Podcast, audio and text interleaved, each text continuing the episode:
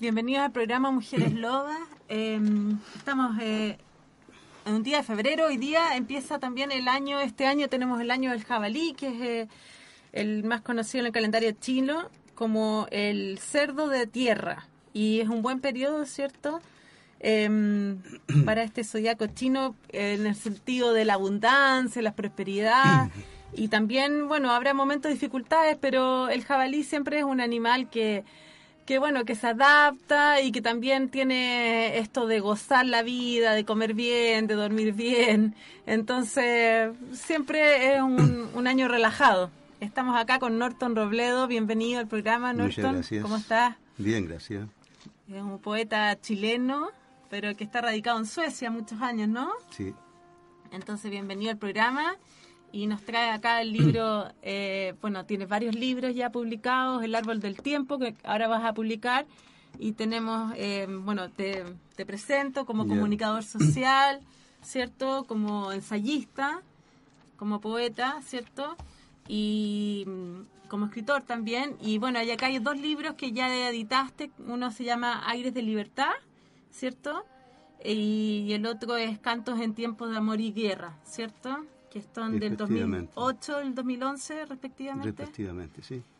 Y bueno, y ahora por razones parece que sentimentales tú quieres publicar acá en Chile y cuéntanos un poquito esto de, de esto de, de, esto de escribir. ¿Qué es para ti eh, escribir? ¿Qué, ¿Por qué escribes realmente, no? Bueno, yo hace unos años atrás como comunicador social yo publicaba en un diario que se llamaba Canarias Independiente y mi amigo Joaquín Pacheco me, me pide a mí que si puedo colaborar con un ensayo, que él estaba haciendo una antología con ensayos sobre el tema. Yo en ese entonces ya tenía bien claro por qué yo escribo, pero por supuesto yo quería saber eh, qué es lo que pensaban otros escritores, otros poetas, por qué ellos escribían. Entonces empecé a leer eh, las opiniones de otros escritores, de otros poetas, por qué ellos escribían. Entonces algunos decían, yo escribo para mí mismo. Yo pensé, no, yo no escribo para mí mismo. Eh, yo escribo para que mi, mis escritos, mi poesía llegue a, a la gente. Otros decían, yo escribo para ser rico. Entonces, bueno, yo tampoco escribo para ser rico. Y otros decían, eh, yo escribo para ser famoso. Yo tampoco busco la fama a través de la escritura. Entonces, respondiendo a esta pregunta, porque escribo. Bueno, es muy simple, yo escribo para expresar mi mundo interior y mi mundo circundante. Y cuando yo expreso mi mundo circundante, es decir, la vida, la naturaleza, el cosmos, el universo, la gente, y cuando expreso mi mundo circundante, es decir, mi mundo exterior, yo no miro con ojo de turista, eh, es decir, yo testimonio el tiempo, testimonio la vida y testimonio todo lo, lo que nos conmueve y que, se nos queda habitando.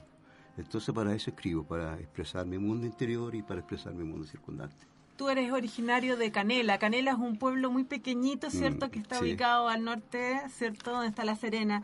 Eh, cuéntanos un poquito de Canela, porque Canela son tus orígenes, tu tierra. Bueno, es como tú lo dices, hablar de Canela es hablar de mi identidad y memoria. Eh, porque Canela, eh, por Canela, en Canela, por los valles, por los cerros, por las quebradas pastoreando las cabras, quedaron las huellas de mi paso esperando en el tiempo y las semillas esperando en el arado. Con esto te quiero decir que mis primeros oficios fueron de pastor de cabras y de labrador. Ahora bien, Canela es un pueblo, así como tú decías, un pueblo pequeño, eh, ahora, bueno, eh, ha crecido un poco, pero en esa época eh, yo recuerdo que Canela era un camino largo y polvoriento, que los presos en un poema que está en el árbol del tiempo. Y las casas también no eran muchas y la única comunicación que había en Canela era una carreta o, andar a caballo y estuve yo en el festival este año Canela canta en verano y la, realmente Canela ya ha crecido bastante. Cuéntanos un poquito, porque tú me has relatado esta historia de Canela, eh, de tu infancia, me has contado de, esto de pastorear las cabras y que tu mamá en una época te sacó del colegio y, y no y estuviste pastoreando las cabras. Cuéntanos un poquito de esa experiencia, cómo fue. Es verdad, ella me sacó porque yo no entendía ni jota, o sea, eh, eh, para mí la bizarra era, era como leer chino, entonces mi mamá me dijo, lo que no se aprende al principio no, no se aprende nunca. Y claro, en la casa eh, estaban estaban los libros de mi hermana, yo tomé un silabario, entonces eh, cuando estaba pastoreando las cabras, me sentaba debajo de la sombra de un árbol y empecé a descifrar ese, ese montón de garabatos y empecé a leer. Y a medida que empecé a leer era como que otro mundo se, se abría ante mí, vi la vida, vi la gente en forma diferente y fue como viajar realmente a otros, a otros países, a otras partes, a otros lugares. Entonces, eh, la lectura, digamos, eh, fue bastante importante para mí, pero más que eso, más que la lectura, eh, mi, mi, primer contacto, digamos, con la literatura fue con a través de las palabras de mi madre.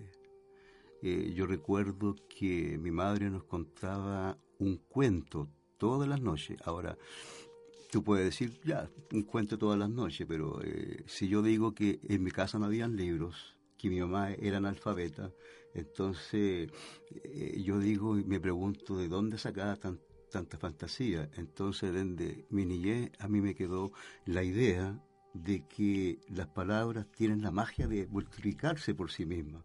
Entonces, yo escribo por, eh, por tributo a mi madre y por seguir multiplicando las palabras de ella. Eso.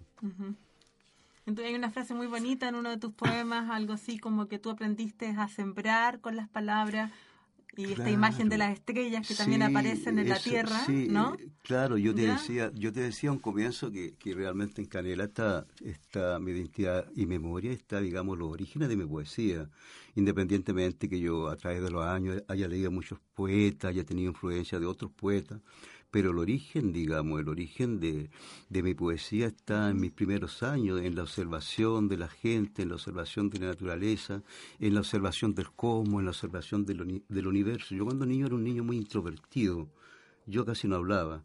Y después con los años entendí que yo no hablaba porque yo eh, estaba como registrando todo en mi memoria. Eh, y después esto lo empecé a expresar en mi poesía. Recuerdo que una vez estábamos jugando en la calle, esa larga de Canela, estábamos jugando un juego que se llama Tú la lleváis. Y claro, yo era más pequeño, tenía cinco años, y mis hermanas eran mayores. Entonces yo me cansaba. Entonces me, me senté, cuando estaba cansado, me senté a, a, la orilla de un camino y empiezo a escarbar la tierra. Y de repente veo unas luminicidades que se estaban moviendo. Entonces yo miro las estrellas miro la tierra y veo luminosidad y yo pensé, ah, hay otro cielo debajo de la, de la tierra y llamo a mi hermana y una mi hermana Cristina me dice, me dice, no, me dice, tonto, me dice, esas no son estrellas, son luciérnagas. Ahora voy cómo esto influyó en algunos de mis poemas. Recuerdo que había un sauce, un sauce muy lindo, con ramas grandes, que estaba al borde de un, de un canal muy ancho, de una sequía, y a mí me gustaba ir en los atardeceres, ver cómo las ramas de los sauces se reflejaban en el fondo de la sequía del canal. Con los años de, yo escribí un poema que dice así, después de una larga jornada, las ramas de los cansados sauces descansan en el fondo del río, como luciérnegas estelares, las estrellas iluminan el firmamento. En esos, cuatro versos hay toda una experiencia registrada desde mi juventud también. Y yo recuerdo que mi mejor taller literario, y que esto es increíble, eh, viene de mi mamá. Eh, claro, de mi mamá, mi mamá que no sabía leer, mi mamá que no sabía escribir, me hizo el mejor taller literario y que tenía relación con la vida misma, con el trabajo. Me acuerdo que a la salida de la casa había un armario, un armario donde mi mamá sembraba perejil, cilantro, cebollines, todo tipo de verdura. Y me decía, en la mañana me decía, Norton, anda a limpiar el armario. Me, me decía, saca toda la maleza, saca toda la maleza, pero ten cuidado de no sacar el fruto. Bueno, después de desayuno había que ir a pastorear las cabras. Y mi mamá decía, Norton, yo sé que tú eres curioso, que a ti te gusta mirar, que te gusta observar. Cuando tú vayas a pastorear las cabras, cuando vayas por el llano, cuando, vayas por, por los cerros, tú vas a contemplar los árboles, los nidos de los pájaros, las flores silvestres, el riachuelo que baja de la cordillera. Tú puedes hacer, hacer todo eso, pero nunca pierdas de vista las cabras, que se pueden perder. Ahora, ¿cómo eso yo lo aplico a mi, a mi poesía? Cuando yo, porque yo hago taller literario con, o sea, hago taller literario con mi, con un poema o con mis poemas, para, para decir en términos más generales. Cuando yo limpio un poema, cuando yo podo un poema, eh, yo tengo el cuidado de que después de esa limpieza, que después de esa poda, no se pierda la esencia del poema, es decir, el fruto, como decía mi mamá. Y cuando em, yo, usando un lenguaje connotativo, eh, eh, empiezan a emerger de los versos metáforas, figuras, imágenes, yo tengo mucho cuidado que no, haya, no vaya a ser que hayan tantas asociaciones de ideas, metáforas, imágenes, de que el poema se pierda detrás de tantas imágenes. Entonces, esas dos cosas yo lo, aprendí de mi mamá en la vida, digamos, cotidiana, en el trabajo, pero que yo dije, pero si esto es perfecto para, para hacer taller literario, basándome en eso, en eso, en esa enseñanza de mi madre. Eso. También hay un poema o una parte que tú dices que, que tú estás sembrando estrellas en el cielo. Ah, claro, yo sí te lo podría decir que dice más o menos así. Recuerdo como si fuera hoy cuando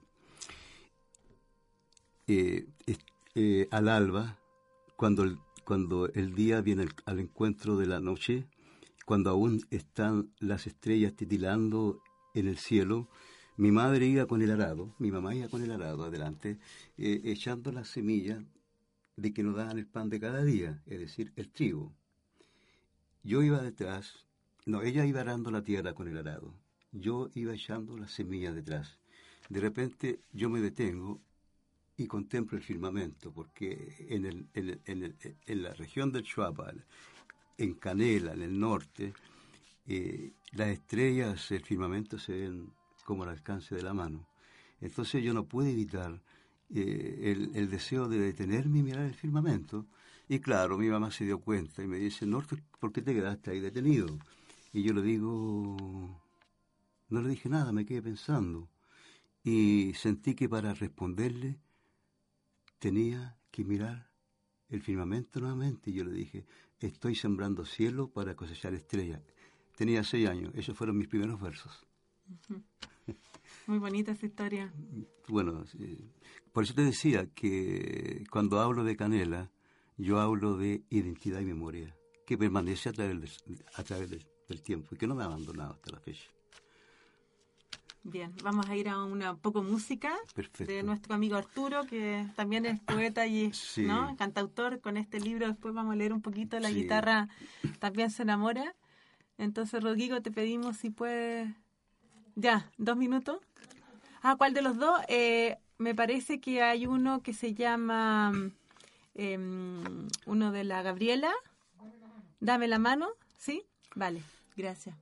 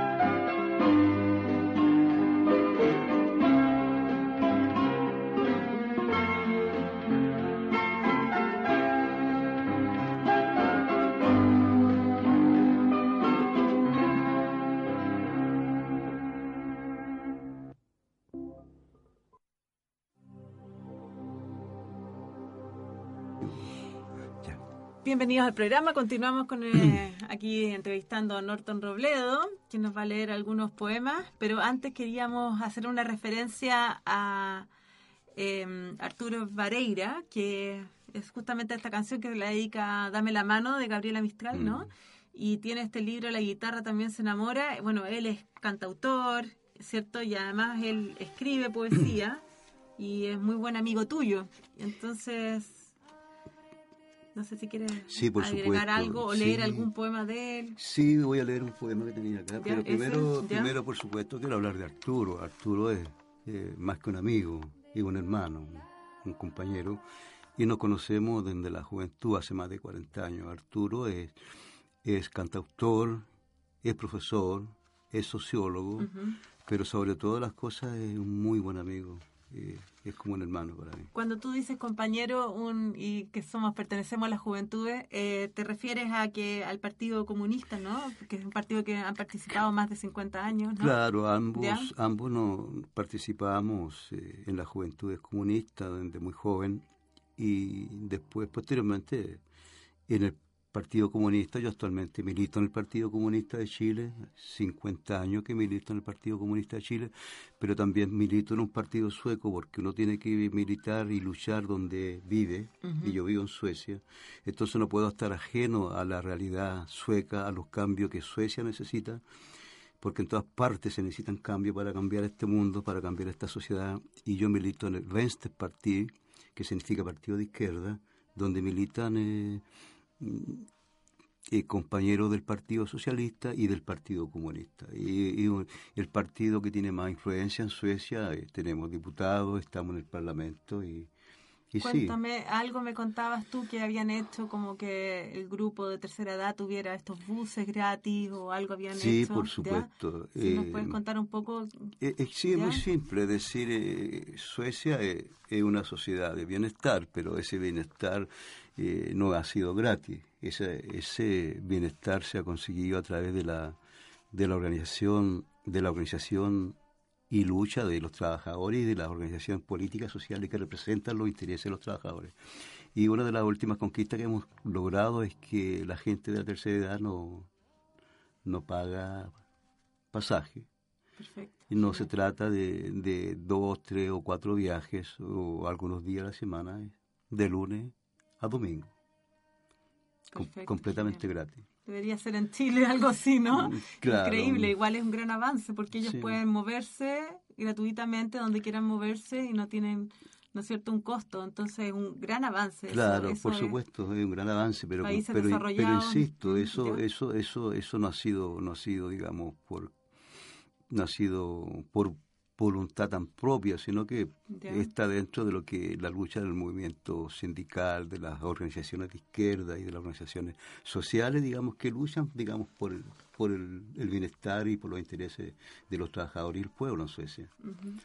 Por eso se hablaba que Suecia, Finlandia, son cinco países donde el desarrollo eh, logra la felicidad. Son países Claro. como que la gente está feliz porque tiene sus horas de ocio, ¿cierto? Más o menos cuántas horas trabaja una persona en Suecia, más Claro. o menos qué nivel de vida tiene, Eh, ¿no? Bueno, esa, esa es la, esa es la otra lucha que estamos dando en este momento, porque en este momento son, son ocho horas, Ocho horas. 40 a la semana y 160 semanales. Entonces nosotros consideramos que dado el desarrollo científico-técnico de la, y de la informática y de toda esta nueva tecnologi- tecnología, eh, no, se, no se necesita trabajar más de seis horas. Entonces eso es lo que se está logrando. Incluso en, alguna, en, un- en- en una comuna o dos comunas se implementó estas seis horas de trabajo. Excelente. Eso eh, da felicidad porque entonces las personas llegan temprano a su casa, comparten con su familia y tienen tiempos de ocio, ¿cierto? También me imagino que la, la educación es gratuita, ¿cierto? Y tienen también No posibilidades. solamente, ¿ya? no solamente la educación es gratuita, la, la atención médica, La atención es- es, médica. gratuita, y las guarderías son gratuitas, los almuerzos en la guardería, los almuerzos en las escuelas eh, es gratuita, no se necesita uniforme, uniforme eh, los útiles escolares lo dan las escuelas, así que no tienen el quebradero de la cabeza los padres en Chile, que todos los, los marzos tienen que Sí. ser, tengo que comprar uniforme, tengo que comprar ropa, eso, eso no existe, ya no existe el uniforme. Maravilloso. Maravilloso. Hace, pero hace muchos años que es así. Son países que eh, el socialismo, es decir, socialista en el sentido entre comillas, porque el beneficio es para toda la sociedad, ¿no? Claro, cuando en- uno habla de socialismo, habla de que no el beneficio es para, ¿no es cierto?, para bien social, para el bienestar de las personas. Claro, es ¿Cierto? decir, es decir, eh, si bien es cierto, no es un sistema socialista, sino que es un sistema eh, capitalista, pero sí hay fuerzas que cuando están en el gobierno eh, implementan cambios que conllevan a, a satisfacer la necesidad de, lo- de- de la gente. Pero cuando hay un, re- un retroceso, hay intento, por ejemplo, de, de, de- de volver atrás y y hacer un retroceso, un tiempo que se estaba discutiendo cuando estuvo la derecha en el gobierno, de cobrar en la universidad, pero no, no, no lograron hacerlo. Y bueno, la universidad eh, y, y la educación a todo nivel en Suecia es completamente gratuita. Y excelente, me imagino, buen Es, nivel. sí, es de excelente calidad, de excelente calidad. ¿Tú estudiaste allá? Yo estudié, yo estudié allá sueco, eh, yo estudié para intérprete español sueco y sueco español, pero pero eh, comunicación social estudié en Bulgaria, en la en la en la, en la Academia de Ciencias Políticas y Sociales de Bulgaria. Ahí estudié. Vale. Volvemos a Arturo. Sí, Perdón, con este... Me gustaría leer un, un poema de, de mi amigo Arturo del libro La guitarra también se enamora. Es un ensayo poético. Se llama Tu recuerdo. Te recuerdo, amor. Te recuerdo sin distancia. Eres todo mi firmamento. Te recuerdo dulcemente, susurrando tu nombre a las hojas que agita el viento. En sueños te abrazo. Te abrazo, mi luna amada, palpitas en mi vida, te siento en cada estrella, en mi música enamorada, tus palabras cicatrizan mi herida. En los tristes días que el dolor busca habitar mis pensamientos, inundando sin piedad mi alma, cierro en la soledad mis ojos, tu aliento roza mis labios, la noche entonces se vuelve calma. Sabes que te amo sin límites, fundido al origen de los tiempos, donde mi corazón advierte, más allá del sol naciente, este amor que sembraste, no la arranca ni la muerte. Un hermoso poema de, de mi amigo. Arturo, que Ar- ahora está en el sur de Chile, en Temuco, Sí, está Arturo viajando está viajando, está disfrutando. y está viendo las comunidades mapuches también, Sí, ¿no? él está está en contacto viendo. con eh, ellos, él fue, ¿cierto? sí, está en contacto con ellos. Creo que tenía un proyecto también con las comunidades mapuche. Genial. Ahora léenos un poco de tu poesía, por favor. Bueno. ¿Este es de cuál libro? Bueno, es- ¿Ya? la verdad, como tú decías, tengo cuatro libros inéditos. El Arro del Tiempo, que está prologado por Juan, mi amigo, mi buen amigo Juan Cameron. Está No ha llamado, prologado por eh, Teresa Calderón, de Luz y de Sombra, que va a ser prologado posiblemente por una gran amiga, poeta. Y Náufrago del Tiempo, que posiblemente lo, lo, lo prologue Lila Calderón. Entonces son cuatro libros. Yo, claro, voy a leer solamente algunos poemas de estos, de estos libros. El primero lleva el título de, del libro, El árbol del tiempo. Siempre hay un origen para todo. La oscuridad, la nada fue un comienzo. Las palabras, la luz fue un inicio. Siempre hay un principio, una primera vez. La transformación, la prolongación de todo ya es un milagro. Siempre hay un principio, barro, hombre, mujer, un jardín, un huerto, árbol, fruta, tent- tentación perpetuada a través del tiempo. Siempre hay una primera vez, rebeldía, desobediencia, la ira, un juicio, una sentencia inclemente, un castigo, una condena, expulsión a tierras lejanas, sin rostros y con nombres aprendidos en un manual de geografía en momentos de nostalgias, melancolía y desolación. Tiempos de exilio repetido en todos los espacios y tiempos y en los an- andares por caminos en que el sudor es el castigo germinado, germinando ríos y océanos de lágrimas, que los recuerdos van dejando diseminados por los caminos. Andar, andar y andar tras los pasos perdidos, almas errantes, prolongada en el éxodo, en el éxodo infinito. Andar, andar y andar en busca del paraíso perdido, escondido detrás del polvo de los caminos. Andar y andar al encuentro de un destino impredecible. Siempre hay un principio, una primera vez. La oscuridad, la nada, ya fue un comienzo. Volver al inicio, a la memoria cósmica que el universo guarda en las estrellas. Volver a, los orígenes, donde todo comienza y nada termina. Siem- Siempre hay un origen para todo. Remece el árbol del tiempo para que germine la semilla. Remece el árbol del tiempo, ese que quedó abandonado en un rincón del Edén milenario. Ahora voy a leer otro poema. Una pregunta, ¿cuáles son tus referentes? Porque cuando tú hablas de poetas que tú te han inspirado, por ejemplo, em, Claro, eso, eso a mí me trae un conflicto ideológico. no, es Ya. broma. Es que si, ah, como soy comunista, todos podrían esperar si, que cuando me pregunten cuál es mi poeta favorito, el poeta que ha tenido más influencia en mí, tendría que decir Pablo Neruda. ajá, Y como yo soy transparente y no me gusta mentir, digo no, es Vicente Huidobro. Él es mi máximo referente. Y eh, después viene Pablo Neruda, viene Jorge Telier, porque me identifico por esto de la poesía de los, de los lares, de los pueblos pequeños, la poe- poesía aldeana. Y los, los poetas eh, malditos franceses, Paul Verlaine, por ejemplo, y, y- y varios más que también han, han influido en mi poesía. Y Juan Cameron también, porque Juan- con Juan Cameron compartimos esto de la importancia de la semántica de las palabras, es decir, el significado y las derivaci- de, derivaciones de las palabras. Eso.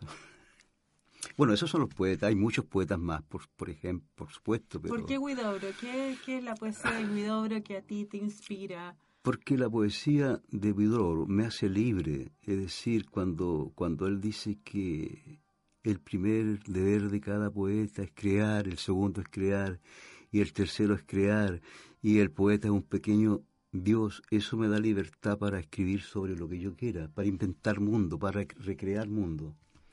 Entonces yo puedo sentarme en una nube, sacar un cigarrillo y encenderlo con una estrella. Y me puedo fumar los recuerdos lentamente y la noche se llena de ceniza. Entonces, eh, es la libertad realmente, la, li- la libertad creativa de porque en el fondo ese ese el, es el enorme poder evocador de la palabra escrita, la creatividad. Y de Neruda eh, es su poesía sin pureza, es decir, mi, poe- mi poesía no, no excluye nada, no excluye ni lo religioso, ni lo político, ni lo social, ni el amor, ni el desamor, ni el olor que emana de, de, de, de los diferentes oficios del trabajo en la vida cotidiana. Y por supuesto, eh, de, ¿Qué es para ti la poesía? Cuando tú hablas de poesía, ¿de qué hablas? ¿Hablas de pureza? ¿Hablas de creación? ¿Hablas de libertad?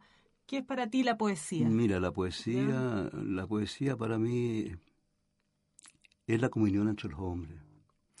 Para mí la poesía es, es- es como el pan, los peces y la uva servida sobre la mesa cotidiana. La poesía es el susurro de los amantes fortuitos, la voz de los silenciados, el reposo de los que siempre luchan, el árbol señalando el camino, el testimonio del tiempo, es decir, te podría dar un montón de adjetivos calificativos de qué es lo que significa para mí la poesía. Bueno, síguenos leyendo un poco de tu poesía. Bueno, Por favor. Gracias. traigo distancia en las pupilas. Tiene un pequeño prefacio de, de Luis Vidal, un poeta, porque me identifica con mis raíces, porque dice, este dice, yo camino por un lugar de la memoria. El, el árbol se acuerda perfectamente de su brote. Cuando te decía identidad y memoria, canela. Ese, ese, ese, eh, yo soy el árbol, canela es mi brote. Entonces, este poema se llama Traigo distancia en las pupilas. Traigo distancias en las pupilas. Soy aquel que viene de lejanías. Traigo en mis ojos de antaños cerros, montañas, valles y lejanías en la mirada. Soy aquel que viene del silencio de un mundo de copos de nieves. Traigo distancia en las pupilas, astros y estrellas habitando mis ojos. Soy aquel que, soy aquel que va poblando los espacios silentes de la noche. Soy aquel que se levanta a contemplar la casa y las cosas cuando están en estado de reposo. Soy aquel que se conmueve con la soledad y desolación de los espejos reflejándose en el rostro de la noche. Traigo distancia en las pupilas. La noche portadora de luminosidades dejó tres regalos en el baúl de los deseos que porta una estrella fugaz, un poema de amor aún no escrito, una nota musical que no comprendo y una caja de Pándora llena de sorpresas. Traigo distancia en las pupilas. Enciendo un cigarro con la lumbre de una estrella. Camino por una nube. Guardo las tres, los tres deseos de la estrella fugaz en los bolsillos. La luna se, baila- se baña en la mar. Un náufrago del tiempo yace en los brazos de las olas. La muerte, la muerte viene detrás, cabalgando la sombra. La, vida espera adelante en la, página, en la página blanca de los amaneceres. Traigo distancia en las pupilas y sueños que se quedaron dormidos. Soy aquel que enciende el cigarrillo con la estrella y la apaga con el rocío de la madrugada. Soy, acá, soy aquel que va poblando de poemas mundos, de sole- soledades y silencios. Bello poema. Gracias. ¿Cómo se llama el poema? Traigo distancia en las en pupilas. las pupilas. Y después, si quieres, te leo otro que se llama... Tú dices que tienes cuatro libros inéditos, ¿no? Ine- y que sí. quieres publicar por razones sentimentales en Chile. Y también me hablas de una novela que has escrito Sí, que se llama El amor a través del tiempo. Es si una nos puedes contar un poquito de qué se Sí, trata y qué- claro, eh, es una novela mm, de dos almas que, que se encuentran. Son dos culturas, dos continentes diferentes. Y se encuentran y, se enamoran. Y uno de ellos muere y su alma desciende a encontrarse con ella. Y ella le dice que se van a encontrar a través del tiempo y del espacio. Es- es- de verdad, esto está basado eh, en que hay otras vidas, que un- uno puede, quizás podría vivir muchas vidas, y, y que quizás en una vida se encuentra con ese amor que ya venía de otras vidas. Entonces, a veces en la vida cotidiana se da de que dos seres, dos almas se conocen y sienten como que se han conocido durante toda una vida. Y la novela eh, se transcurre a través del tiempo.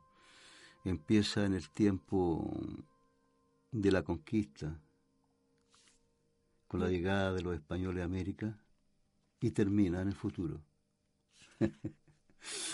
Eh, termina en el futuro. Futuro, pero bien, bien, pasado el siglo XXI incluso. pues se llama El amor a través del tiempo. Y en tu novela hace referencia a Canela, ¿no? ¿Ya? Claro, en mi novela hace referencia a Canela, referencia a Canela, digamos, basada en leyendas que yo escuché, en Ya. historias que yo escuché y en cosas que de las que yo fui testigo también. que son parte alguna incluso del, del realismo mágico. Y claro, uno habla del realismo mágico y, y la verdad es que mm, nosotros estamos, nuestro continente está lleno de realismo mágico diario, diario. Sí, Y hay veces en que reali- el realismo ri- mágico supera la realidad. claro. Eso es así. Ajá. La vida siempre supera, supera el arte, siempre. ¿no? Indudablemente. Definitivamente, como las novelas de Macondo, ¿no? De García Márquez, de alguna manera. Sí, de la Isabel Allende. De Isabel Allende, de- Jodorowsky cuando sí. habla El pájaro canta hasta morir. De Juan Eso. Rulfo también. Claro. Yo creo que en las propias familias de uno también existe de alguna manera, ¿no? Algún tipo de surrealismo, Sí, como claro fantasía sí. Mi mamá era, literaria. Mi ¿no? mamá escribía en eso. Nosotros teníamos que salir a perseguir un tutué cuando llegaba al frente de la casa, por si no moría una persona. Si uno no, no le daba casa. Y cuando íbamos a pastorear las cabras y pasábamos por delante un- de un litre, había que saludarlo. Si íbamos para arriba, buenos días, señor Litre, y de vuelta, buenas tardes, don Lit- señor Litre. Si no, nos, nos enronchábamos enteros. Entonces, y el mal de ojo también, que se, se, se, se curaba. Eh, Hay tantas, digamos, tantas tantas cosas que, que pertenecen al realismo mágico. Al realismo mágico. eh, y, que, y que supera realmente la realidad. Sí. Sí. Interesante. ¿No vas a leer otro Sí, poema? este, este poema se llama En sus manos cabían las caricias nocturnas y comienza con uno con un prefacio de mi poeta favorito, Vicente Huidobro, y dice así: "Va- Van andando los días a lo largo del año. ¿En dónde estás? Me crece la mirada, se me alarga las manos, en vano la soledad abre sus puertas y el silencio se llena de tu paso de antaño. Fue en verano. Ella traía la primavera en el alma, la brisa marina en sus cabellos y en su andar se insinuaba la, la cadencia de poemas. Su risa era un río de manantiales, di- manantiales diáfanos y su mirada se reflejaba en el mundo. En medio de la noche emerge su recuerdo. Anhelo su presencia y ella no está conmigo. Invoco su nombre y desde las soledades y sombras me responde el eco del silencio. Ella llegó en verano. Vestía de traía todo el universo reflejado en sus ojos. En su piel portaba un corazón lleno de mariposas y en su alma anidaban sueños de lejanías y en sus manos cabían las caricias nocturnas. ¿Qué más decir? Si lo nuestro duró lo que dura el verano, en la penumbra de la madrugada, recuerdo la presencia de sus pasos por espacios azules. Busco en mi recuerdo su mirada y su risa de antaño. El tiempo pasa, pasa y no trae el olvido. Al alba, la tenue luz entra a través de la ventana. Afuera, los árboles, tra- los árboles visten trajos amarillos y la naturaleza tiene en su, rostro un dejo de soledad y tristeza. Me alcanza la, la tristeza, la nostalgia me envuelve. Con su manto de ausencia emerge su recuerdo y ella no está conmigo. Bueno, eh, vamos a ir ahora un poco de música y vamos a volver. Eh, si puedes, Rodrigo, poner una música de Estas Tome. Él es un eh, trovador moderno, eh, viene de Ucrania. Lo interesante de él es que mm, eh, es único, su talento es único, toca la guitarra y canta. Y él, eh, toda su familia emigró a Israel y él no llevó su guitarra y entró en, en un colapso, en el sentido de que entró en drogas y entró en un mundo medio oscuro. Pero eh, la misma persona que le vendía la droga le dijo un día, ¿sabes estas? Eh, tú eres un talentoso, tienes que ser resiliente y yo no te voy a vender más droga, yo quiero que tú agarres tu guitarra y hagas tu talento y te realices. Y ahora es un gran cantante, un gran músico, entonces su vida realmente es un ejemplo sobre la resiliencia y es un gran músico. Por favor, Rodrigo, se nos pone un tema de él. Gracias.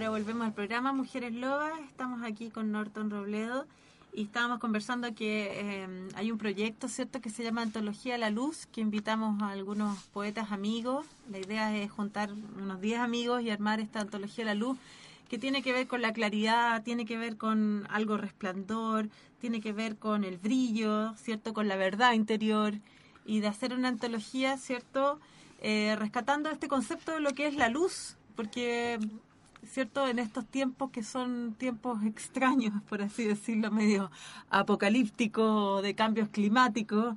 O, entonces, ¿qué sucede cuando uno, ¿no es cierto?, evoca la luz. Es como invitar a, ¿no es cierto?, a la vida, invitar eh, a la mesa, ¿cierto? Y juntarse con estos amigos que para la creación, para el bien, ¿no es cierto? ¿Perdón? Eh, ¿Quieres Sí, decir algo? nombrar a dos amigos poetas que están eh, eh, en el proyecto, Marcela Cortés y Emilio Barraza. Ajá, ok. Sí, ellos están escribiendo, de hecho hay un libro que ella editó hace poco que se llama Marcela Cortés, ¿cierto? Sangra, Eteria, Sí, Piel. muy ¿cierto? buen libro, lo recomiendo realmente. Sí, de la editorial La Gorra. Y bueno, y hace poco publicamos, ¿cierto?, este libro Sin Fronteras de varios poetas.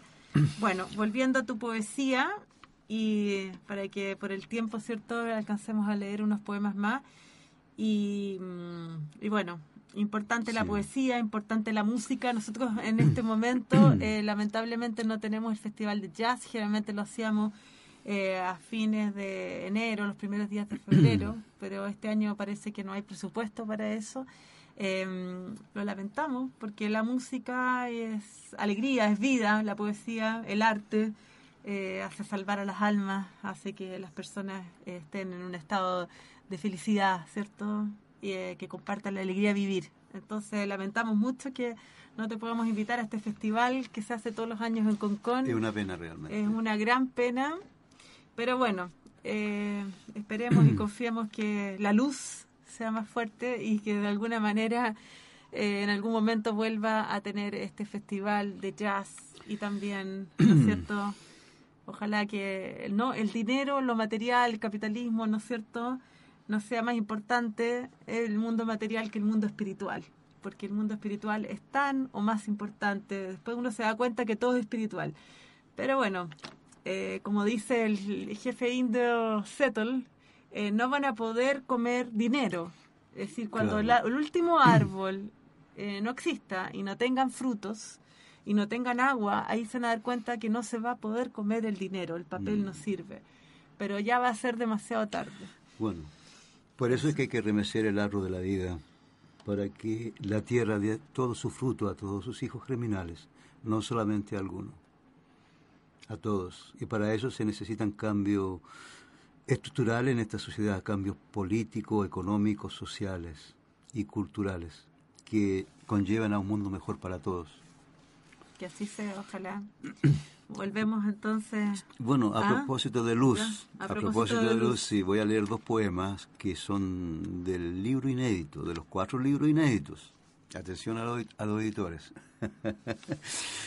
que se titula De luz y de sombra. Y el poema lleva el título del libro, se llama De luz y de sombra. ¿De qué mundos y estrellas vienes que traes resplandor y luminosidades y vas iluminándolo todo a tu paso? Llegas portando en ti luz y palabras.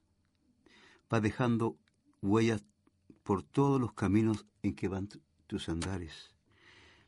El tiempo es testigo de tu paso. Los días van corriendo en pos de tus huellas. Los años van cayendo uno a uno de tus días. Los siglos van siguiendo los caminos en el rostro del mundo. Caminas y tus andares. A veces tu andar te lleva a espacios oscuros, en las que sombras tormentosas ocultan la luz de tus días. Sucede entonces que te apartas del mundo, te aíslas y te encierras en ti misma, y quedas sobre una delgada línea, balanceándote al borde de tu sombra. Pero renace de tu mundo, que es todo un universo, que habita en tu esencia de mujer, y de tus lunas y estrellas llega la luz a tu alma. Ahí estás, contemplándote en los espejos que el tiempo ha ido dejando en las habitaciones de tus días. En ello se refleja tu alma, tu esencia de mujer. Eres de luz y de sombra. Yo, yo, habitante del mundo, al igual que el tiempo, sigo tus pasos, voy hacia ti, voy a por ti, a tus ojos tristes, a tu melancolía, a tus soledades que habitan debajo de tu almohada. Entonces, entonces descubro que bajo ese aire de veleta en barlovento, bajo ese semblante de paya abandonada, también eres la luz, iluminando y dando alegría al rostro gris de los días tristes. Ahí estás, lo sé. Te percibo con todos los sentidos, en todos los elementos. Eres la musa insomne. Eres presencia y ausencia. Eres la luz en los jardines del Edén. Eres la sombra bajo el árbol del manzano que quedó soñando, esperándote en el paraíso milenario. Ahora, para terminar... ¿Tenemos unos minutos más, Rodrigo? Cinco minutos, ya. este poema se llama A propósito de luz, pero tú eres de luz. Eres de luz. Tus palabras crean mundo y recrean la vida. Caminas por las calles del tiempo y vas iluminando todo a tu paso. Portas tus emociones y sentimientos en tus andares. Los astros y los planetas saben de tus luminosidades. Tus, tus secretos se los cuentas al tiempo, pero no le has contado ninguno de tus sueños. La noche guarda los secretos que les cuenta debajo de la almohada. Tus penas, tus penas se las cuentas a la luna. La luna sabe que se queda soñando su presencia. Cuando vienes a mí, pintas arcoíris en mis días, dibujas, dibujas sonrisas en las horas. Yo te miro, yo te miro con los ojos del tiempo. El tiempo va dejando huella de lejanías. Un muro de distancia nos separa. Más, más tu presencia no es lejana, pero tú eres de luz y te vas de improviso. Dejas tu presencia en los momentos y un racimo de desgranadas ausencias. Gracias. Bueno, gracias por la entrevista el día de hoy y, bueno, esperamos que puedas eh, publicar estos libros, ¿cierto? Y tu novela. Y bueno, agradecemos tu mm. poesía. ¿Algo más que tú quieras decir? Sí, por supuesto. Yo primero que nada quiero agradecer tu, tu invitación. Segundo, quiero agradecer a todos mis lectores, a los amigos y compañeros que me siguen a través de las redes sociales donde yo eh, publico mis poemas, porque mis poemas no los escribo para mí, los escribo para que nazcan y vayan hacia la luz de día, hacia la gente. Eso. Es como que le decían a Violeta Parra, ¿no? ¿Para qué tú escribes? ¿Para qué tú pintas? ¿Con qué arte te quedas tú? Y ella decía, yo me quedo con la gente. Entonces decía, pero si tú tuvieras que escoger un tipo de arte, la arpillera, la poesía, que sea la pintura, ella decía, bueno, yo en realidad me quedo con la gente, porque es la gente la que me inspira. Indudablemente. Y, eso es, ¿no? Al final son las personas las que inspiran y en realidad la creación no, no le pertenece a uno, la obra en sí, ¿cierto? Le pertenece a los otros, ¿no? Bueno, esas son. Eh, agradecemos la música, Rodrigo, y bueno, buena semana para todos. Y algo más que. Sí, por supuesto, agradecer a Rodrigo su gentileza y su trabajo. Y bueno, un saludo fraternal, hermano. Gracias. Bueno, nos despedimos del programa el día de hoy. Buena semana a todos y no se olviden que este es el año del jabalí. Y bueno, y esperamos que haya concierto de jazz, si no este año, será el próximo año, ¿cierto, Rodrigo? Vamos que se puede, no perdamos la esperanza. Y bueno, gracias.